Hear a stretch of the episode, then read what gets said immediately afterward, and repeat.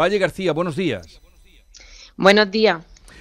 Lleva usted dos semanas en un cargo de, de altísima responsabilidad y con un presupuesto que asciende a 14.000 millones de euros. Eh, ¿Cómo le va?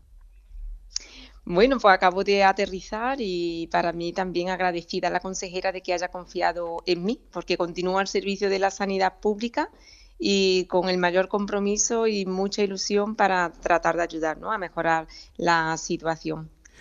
Usted comenzó a dirigir el Hospital Reina Sofía de Córdoba con el gobierno socialista. El PP la mantuvo en el cargo y ahora la eleva a la máxima responsable del Servicio Andaluz de Salud. ¿Esto qué significa? Que usted es una profesional al margen de los partidos políticos y en favor de la salud pública. Bueno, yo creo que, desde que empecé a estudiar medicina tengo una gran vocación por el paciente y por mejorar los problemas de salud de la ciudadanía y esa es mi forma de trabajar y es lo que me gusta hacer, ¿no? Yo creo que en el Hospital Reina Sofía he tenido una gran experiencia en gestión rodeada siempre de grandes profesionales y, bueno, y de muchos colectivos, asociaciones, instituciones que creo que me han permitido crecer personal y profesionalmente. Y ahora lo que pretendo es, con un gran equipo aquí en servicios centrales y en todos los centros sanitarios de la provincia, junto a nuestra consejera y viceconsejera, pues seguir dando lo mejor de mí y, y bueno, gestionar estos recursos de la mejor manera posible para mejorar la accesibilidad de los pacientes y reducir los tiempos de respuesta asistencial. Eh, reducir los tiempos de respuesta asistencial, o sea, meterle mano a la lista de espera. Esa es su prioridad. ¿Cuáles son las prioridades, eh, prioridades que usted va a ponerse como objetivo al frente del SAS? Yo creo que una de las primeras prioridades, como hemos dicho, es mejorar la accesibilidad de, la ciudadanía al sistema sanitario y reducir los tiempos de respuesta a nivel tanto de atención primaria como atención hospitalaria, por supuesto, es algo que nos va a ocupar mucho trabajo, que nos preocupa, pero sobre todo que nos ocupa y, es una máxima prioridad. Por supuesto, tenemos otras muchas ¿no? que, que ya desde materia de salud pública se están trabajando para también promocionar la salud y prevenir el desarrollo de enfermedades. Y, otra cosa que creo que es fundamental, vamos a intentar continuar ese trabajo de humanización de la asistencia y tratar de ser más cercanos, empáticos y mejorar la comunicación con la ciudadanía para evitar generar incertidumbre en, en temas tan sensibles como es todo lo relacionado con la salud. Y con la intención primaria que mm, tiene usted pensado hacer, porque muchos profesionales mm, hablan de que eh, el, aluvión en la atención primaria es lo que está volcando una saturación en las urgencias hospitalarias. Bueno, pues es verdad que estamos ante un problema de accesibilidad y yo entiendo que la ciudadanía ¿no? Eh, tiene un descontento porque muchas veces conseguir una cita por los canales externos puede ser complicado, pero estamos trabajando intensamente por abrir agendas y porque la accesibilidad sea mayor. Yo creo que también tenemos que conocer que la atención primaria resuelve. El número de consultas en, en urgencias de atención primaria que se han atendido en la última semana han sido más de 150.000 y el 95% de los problemas de salud de la población que se han atendido en atención primaria se han resuelto en este nivel asistencial. A mí me gustaría también que la población quedara tranquila de que puede que no tenga una cita inmediata con su centro de salud, pero eh, si va al centro de salud porque tiene un problema que no es demorable, esta persona va a ser atendida y, en su propio centro de salud. Como hoy es el día en el que eh, comienza la vacunación sin cita previa, mm, pues hablemos de, esa situación, cómo se va a hacer.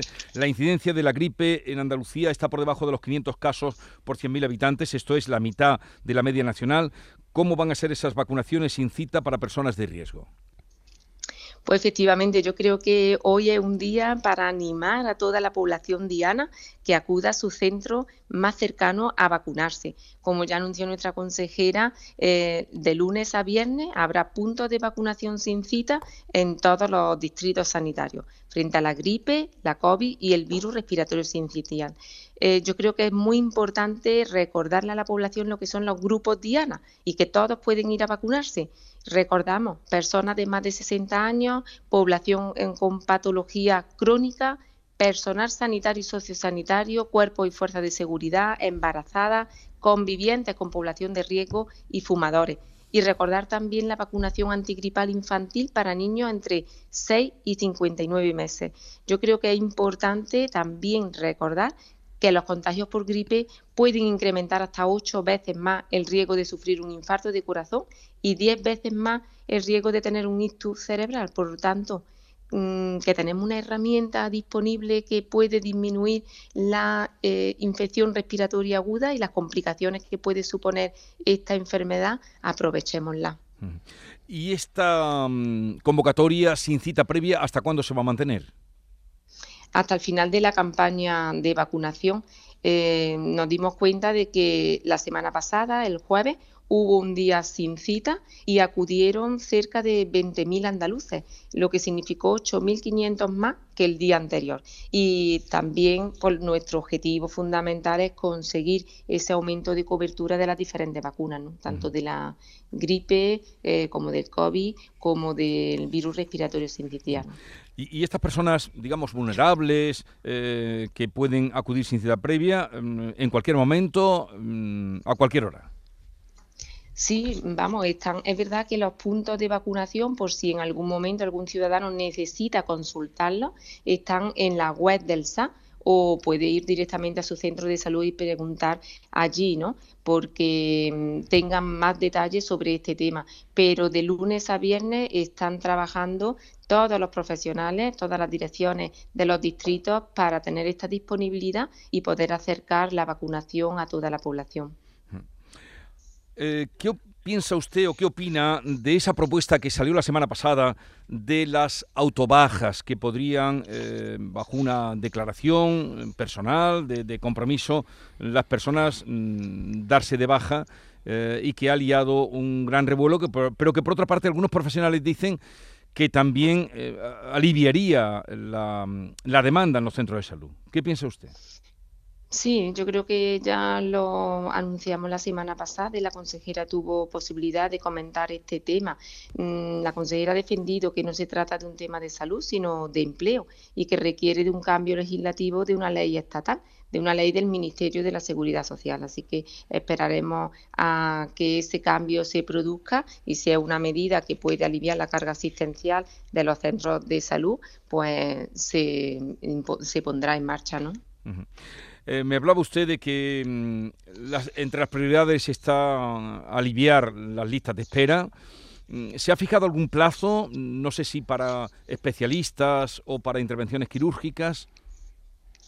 Sí, estamos trabajando ahora mismo intensamente en todo lo que es las listas de espera. Por supuesto, ya hemos dicho tiempo de respuesta, atención primaria, atención hospitalaria, pero en el caso concreto de la lista de espera quirúrgica se está trabajando intensamente. De hecho, se está reorganizando toda la actividad en los centros sanitarios para incrementar tanto la producción quirúrgica como de consultas externas y pruebas diagnósticas. Primero, por supuesto, con medios propios para tratar de aliviar esta situación.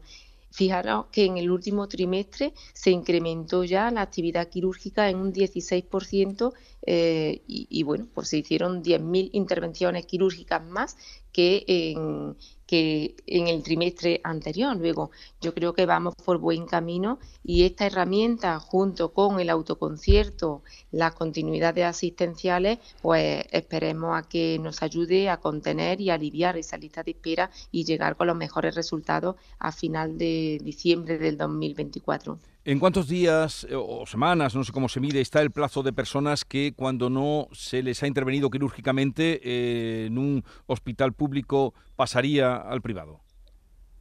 Bueno, pues saben ustedes que existen procedimientos garantizados.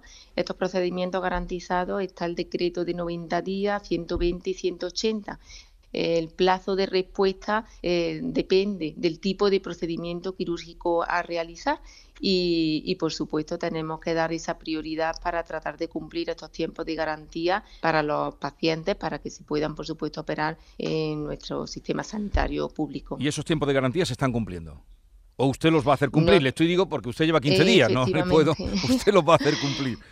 Sí, vamos a intentar trabajar al máximo, poner la maquinaria a tope, utilizar las herramientas disponibles para mejorar esos tiempos de respuesta, porque efectivamente somos conscientes de que no se están cumpliendo en estos momentos, pero nuestro compromiso es mejorar esos tiempos de respuesta. Yo creo que son importantes mm, para la ciudadanía, por supuesto, y para el conjunto del sistema sanitario. Pues le deseamos lo mejor, mm, ya les eh, decía, lleva 15 días en el, en el cargo, ya mm, no va a haber más em, dimisiones dentro de la salud en Andalucía, está más tranquila ahora la, dirección. Bueno, yo creo que acabo de aterrizar Jesús en el no digo por todo lo que No, no, ya sé, pero digo por todo lo que se ha movido en torno eh, a la Consejería de Salud. Sí, yo creo que ahora mismo estoy conociendo también el equipo, su forma de trabajar. Los cambios eh, son habituales y normales en la evolución, en la evolución natural de los equipos. Y bueno, ahora mismo yo creo que tenemos un equipo cohesionado, eh, que estamos trabajando a tope y, esperemos que marche así bien y que podamos garantizar buenos resultados. Pues le deseamos lo mejor porque irá desde luego en beneficio de los andaluces. Eh, un saludo, gracias por estar con nosotros. Valle García Sánchez, eh, nueva gerente del Servicio Andaluz de Salud. Ya les decía en la presentación, ella es profesional, eh, especialista en digestivo, se ha dedicado también a la enseñanza y en el Hospital Reina Sofía, desde luego sintieron mucho que se fuera allí, pero allí estuvo con unos y con otros. Eso debe de ser, desde luego, buena señal. Le deseo lo mejor. Gracias por atendernos. Muchísimas gracias, Jesús. Encantada de acompañaros esta mañana. Adiós. La mañana de Andalucía.